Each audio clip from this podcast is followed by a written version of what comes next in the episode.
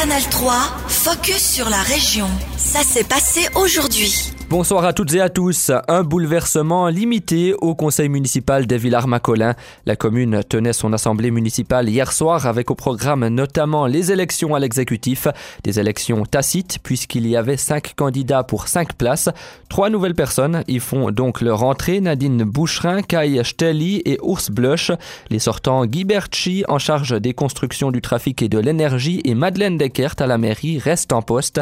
Un avantage pour l'équilibre du conseil municipal avec trois alémaniques et deux romans, comme l'explique Madeleine Descartes. Oui, c'est absolument important. C'est même euh, réglementé qu'il y a au moins une personne de chaque langue qui, qui siège au conseil. C'est important, on est une commune bilingue.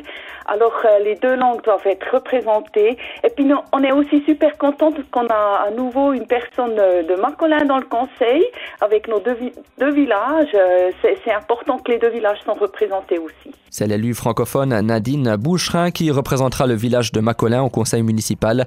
Hier soir, les citoyens de la commune ont aussi accepté le budget 2023 et le règlement pour le chauffage à distance. La nuit des longs couteaux débute ce soir. Cette expression dérisoire correspond à la nuit précédant l'élection des conseillers fédéraux par l'Assemblée fédérale, une nuit durant laquelle se décideraient des alliances et des trahisons de dernière minute entre les différents partis et politiciens. La nuit des longs couteaux est-elle vraiment si mouvementée? Le conseiller aux États biennois, Hans Stöckli, n'en est pas certain. J'ai assisté plus que dix fois à une élection d'un conseil fédéral et je me suis presque toujours rendu au euh, Bellevue.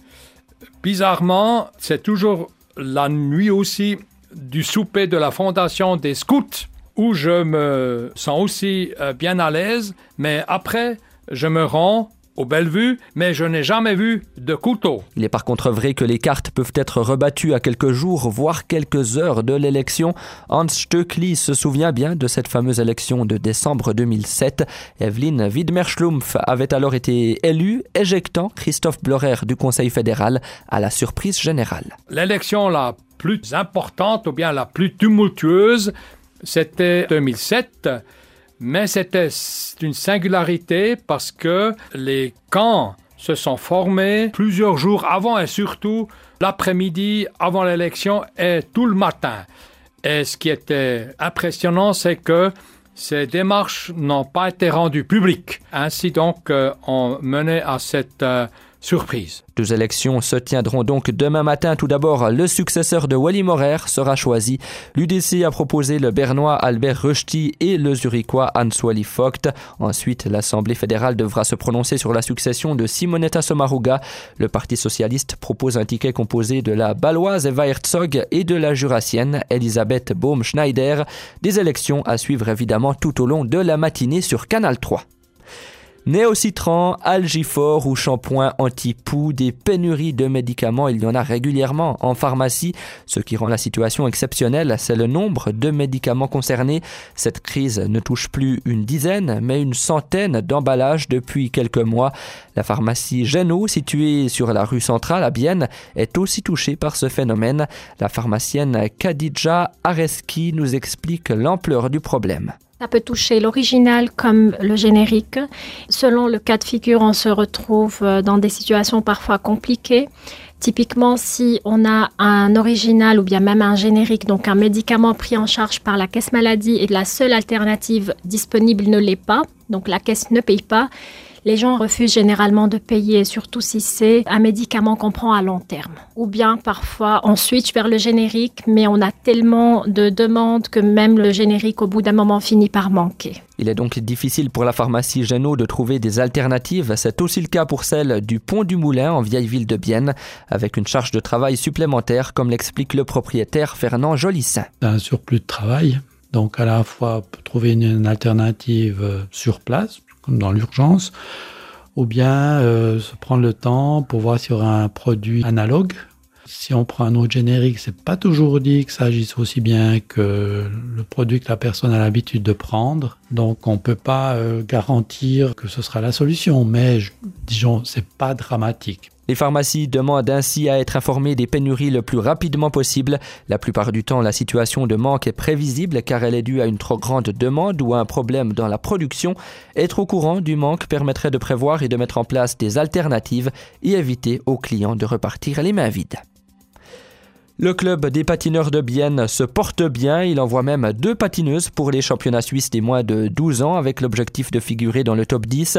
Une autre membre du club, Saira Bessi, évoluera pour la première fois dans la catégorie internationale avec le Team Novice. Cette nouvelle équipe rassemble la relève de la Fédération suisse de patinage. Cette fois, c'est le top 5 qui est visé. Léa Keller est entraîneur au club des patineurs de Bienne. Elle nous parle des prochaines compétitions au micro d'Estelle Hermann. Évidemment, les prochaines Swiss Cup et puis euh, en début d'année 2023, les championnats suisses U14. Et comment se passe la formation des plus jeunes? Est-ce que la relève est, là? Oui, c'est un sport qui a, vraiment du succès, mais c'est clair qu'il faut toujours trouver des membres. Euh, c'est un sport qui demande aussi beaucoup d'investissement, autant euh, financier qu'au niveau du temps, et un soutien aussi au niveau de la famille. Alors on essaie d'encourager toujours et de soutenir au maximum les familles pour euh, les accompagner dans le parcours de carrière.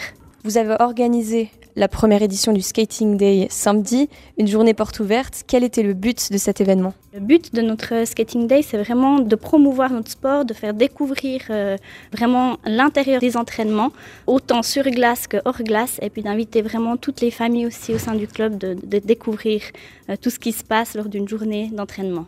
L'entreprise CTS qui exploite la patinoire a annoncé avoir des difficultés économiques à cause de la hausse de l'énergie. Les clubs devront passer à la caisse. Quelles sont les conséquences pour vous? Alors c'est clair que la situation générale par rapport à ces hausses de coûts euh, va également nous toucher et puis on, est en contact, on est en train de réfléchir comment on peut trouver des solutions qui conviennent autant à la réalité mais également pour ne pas pénaliser trop euh, notre club. C'était Léa Keller, entraîneur au club des patineurs de Bienne. Le club essaie donc de réduire au maximum sa facture d'électricité. L'objectif est d'éviter la répercussion des charges sur les membres. Aucune décision n'a encore été prise dans ce sens pour l'instant. Canal 3, focus sur la région. Aussi disponible en podcast sur Spotify et Apple Podcast.